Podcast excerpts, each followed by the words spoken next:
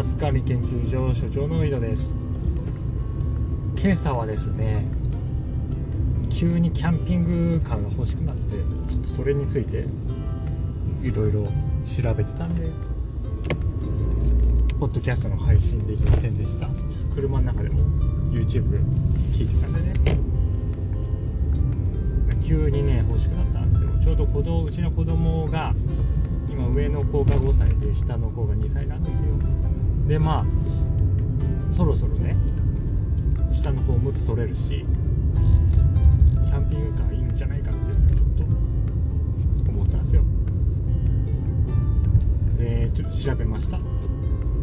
で調べたらうちから一番近い名古屋で先週の土日になんかキャンピングカーフェアみたいな展示会みたいなのやってたんですよね。で惜しいあと1週間早く調べてたら展示会行ってただろうなっていうふうに思います。なんでまあちょっと調べて来年はなんか2月の末にやるらしいんでとりあえずそれを Google カレンダーの予定に入れておきました。やっぱねあれなんですよね。子供がいると宿泊代が高くつくっていう、まあ、当たり前ですよね。1人の時よりも2人。2人の時よりも子供。2人プラス追加で4人の方がそりゃねコスト上がりますよね。だから宿泊代結構高いんですよ。旅行する時に。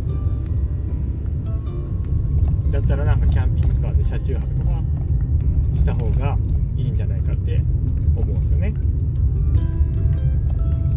で調べたんですけどやっぱキャンピングカーでハイエースの一番大きいやつとかねそれを改造したりするのが主流っぽいですね。でそれとは別にもちろんそのキャンピングカーあのなんかトラックみたいな運転席の情報まで伸びてる部屋の空間が伸びてるなんかまあなんか背負ってるやつあるじゃないですか、まあ、まさにそのキャンピングカーっていうやつ。あれもありますけどあれはちょっと大きすぎるし運転に困りますよね。でそんなに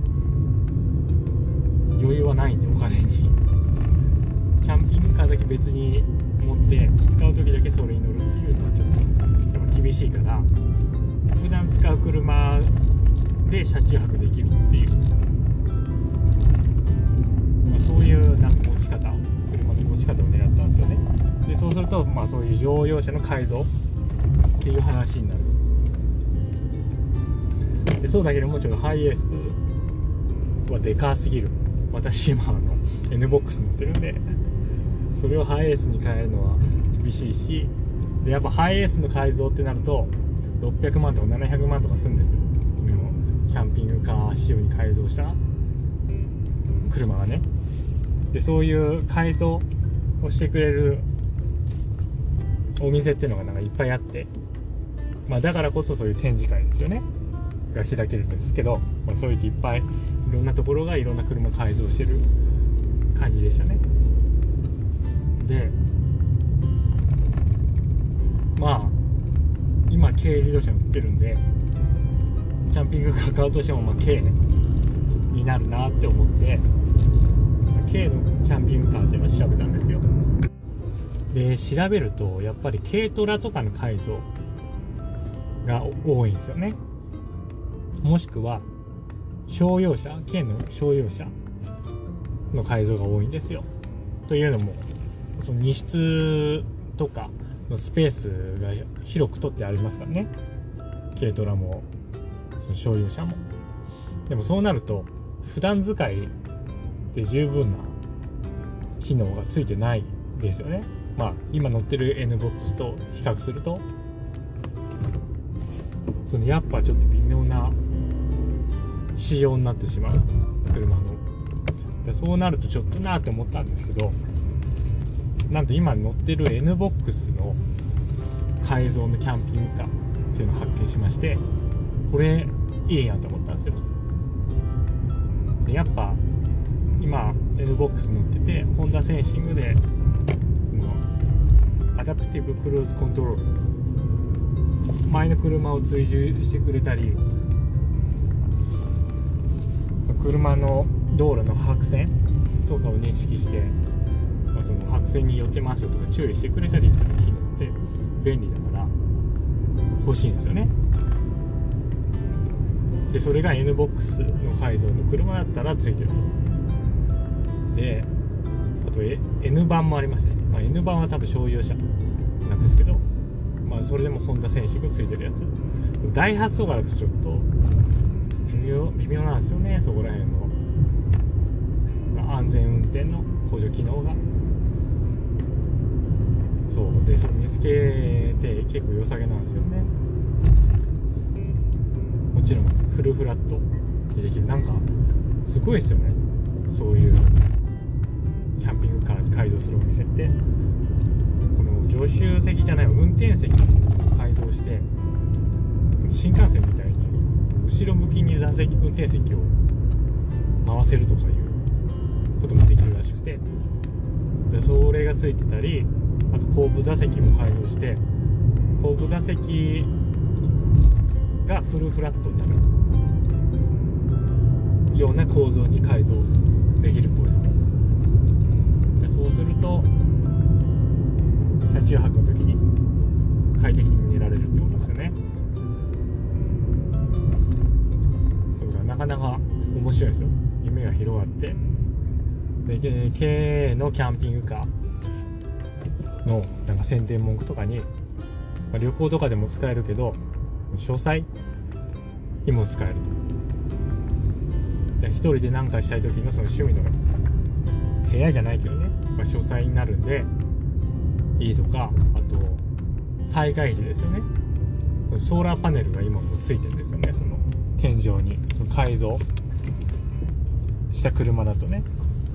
だからその電気とか。も発電できるから災害時にとかいう、売り文句とかもあって。かなりちょっとななんか欲しいなっていう感じになりましたね。うん。で値段見たら結構するんだよな。350万とかすんですよ。350万かと思って。350万でしょ？で MBOX のまあ普通に買っても多分150万ぐらいだと思うんですよねそうするとその200万の差があるわけですよ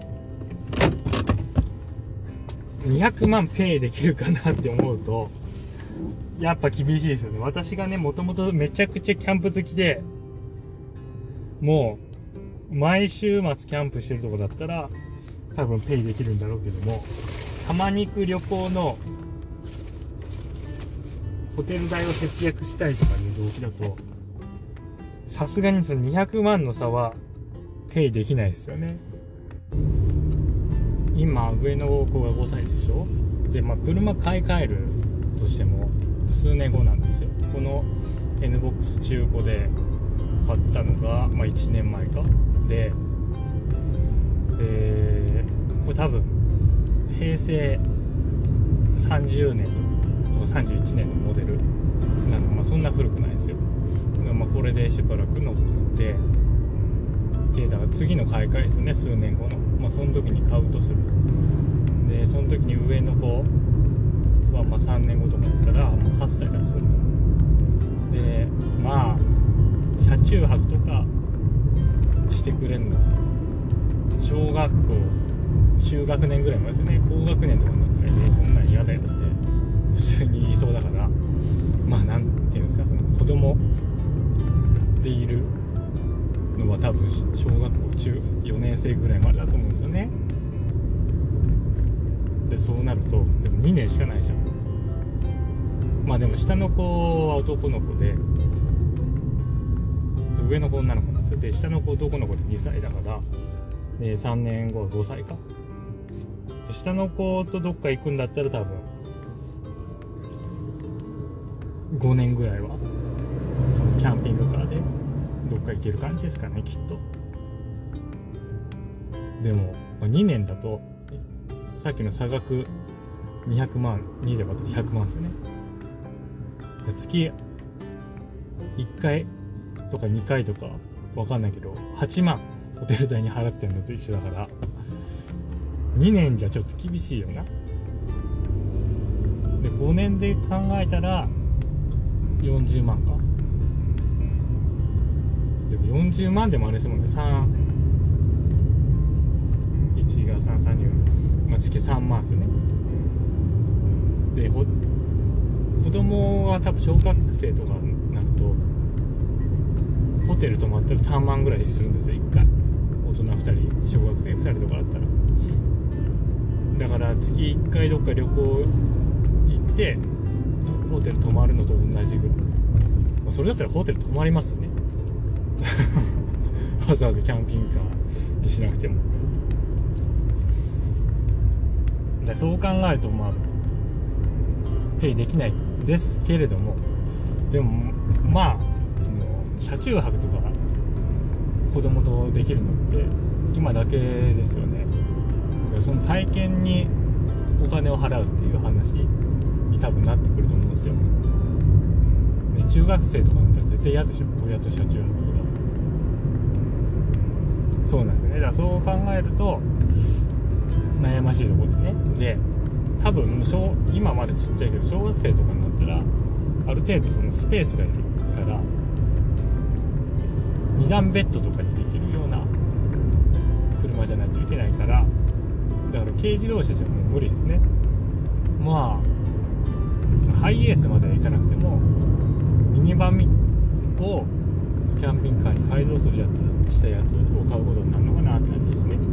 まあでもそのミニバンだったら絶対に安全機能とか運転支援機能とかついてるんだろうからまあそれはそれでいいです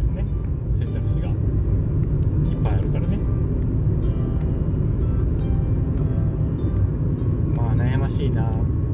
でキャンピングカーの紹介動画とか YouTube で見たんですよ。でそうするとなんか流しとかついてるんですよね。流しとかキッチンとか電子レンジとかついてるんですよ。私そういうのいらないんですよね別に。ご飯は外で食べればいいしキャンプしたいわけじゃないんですね。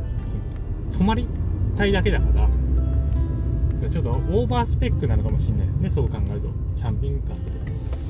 となるとただのその車中泊ができるキットみたいなやつを使って乗用車を改造とまではいかなくてもそういうキットを持って行ってで夜だけそのキット展開して、まあ、フラットな場所を作ってそこに泊まるとか。多分こっちかな。こっちがま現実的というか実用的でしょうね。でも、まあ、そうなると私があの目論んでた NBOX 乗り換えという小学生になっても NBOX 乗り続けるっていうのはちょっと厳しいかな。そう考えるとね車中泊するんだったら。全然いいんですけどね。これ今 NBOX の普通のあのカスタムじゃなくてノーマルででターボじゃなくて NA ででなんかスーパースライドシートみたいに乗ってるんですよ。全然乗れますよね。この1個前はヨーロッパいたからフォルクスワーゲンのパサードとかその前はゴルフのバリアントとかな乗ってたんですけど全然それと比べてもちょっとうるさいですけどね。この走ってる間その音がうるさいですけどノイズが。ロードノイズだったり走行だったり。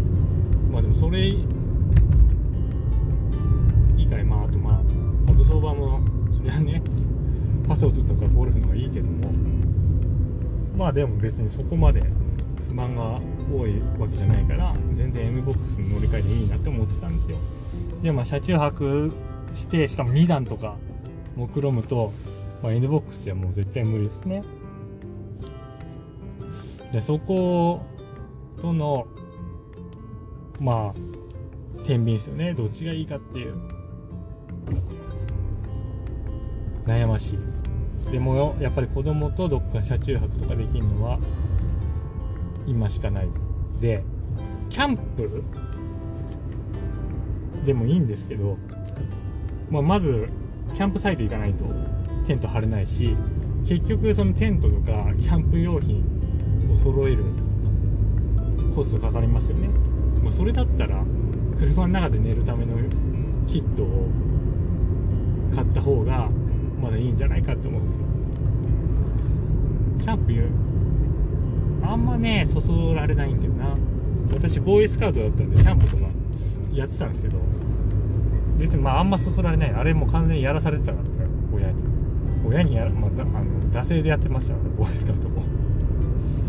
そんなにそのワクワクしてそのやってたら楽しいです。でもやっぱ後片付けとかめんどくさいじゃないですか。結局ね。バーベキューとかと一緒ですね。そうだからそこまでじゃないんだよな。だからやっぱ車で寝泊まりできた方がいいですよね。でもなんかそうするといろいろ買わないといけないっぽいですね。そのフラットにするためのキットだけじゃなくてカーテンとか夜ねプライバシー守るためにカーテンとか電源とか。でそういうの買っていかないといけないから、まあ、そうなるとかさコストかさみますよね。まあでもそれはテント買うのも一緒か。結局ね。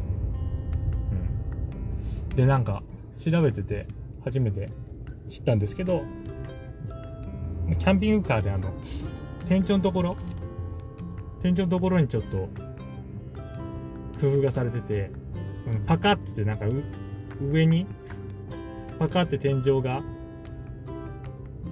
斜めに開いてでなんかそこの空間に寝られるみたいな機構があるんですよ。でそうすると、まあ、2段ベッドみたいになるんですよね。その屋根の上に寝てるわけですね。屋根の上に寝る人と車の中で寝る人。寝る人というか寝るスペースがあるから。22でまあ4人寝られるんですよね。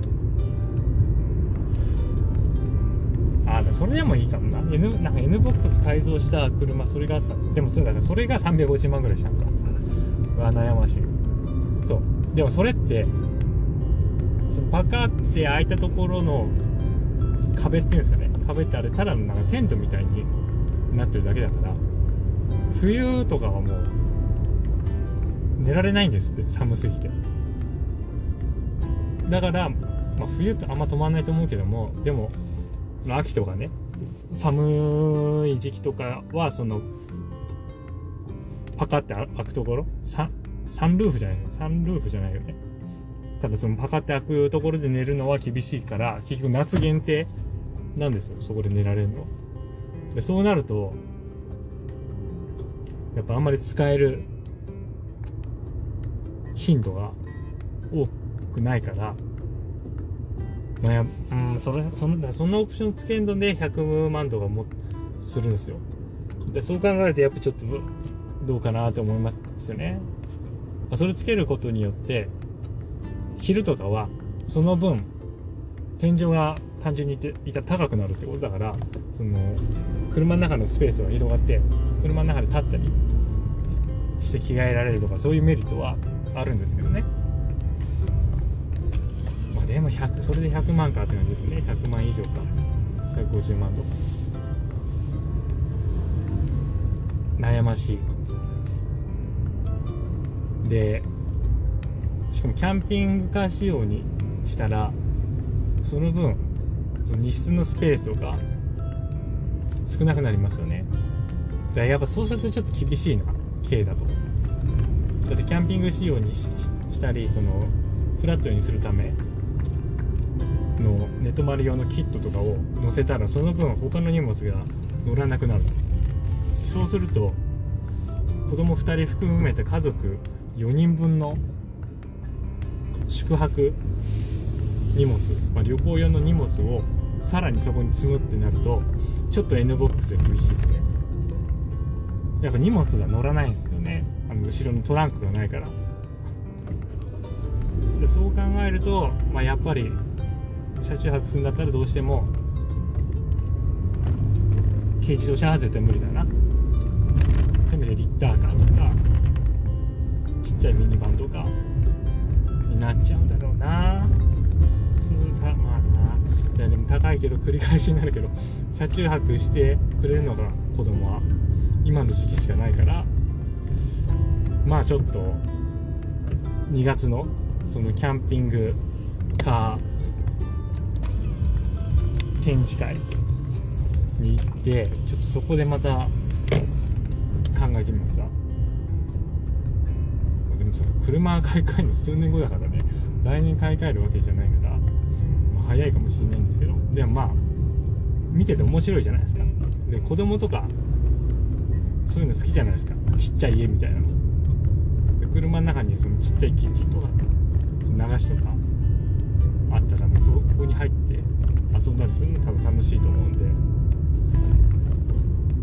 ちょっとそこに行って、まあ、どんな感じか見学してきます。でそれで決める感じかな。じゃあまあ子供がね巣立った後はいいんですけどね。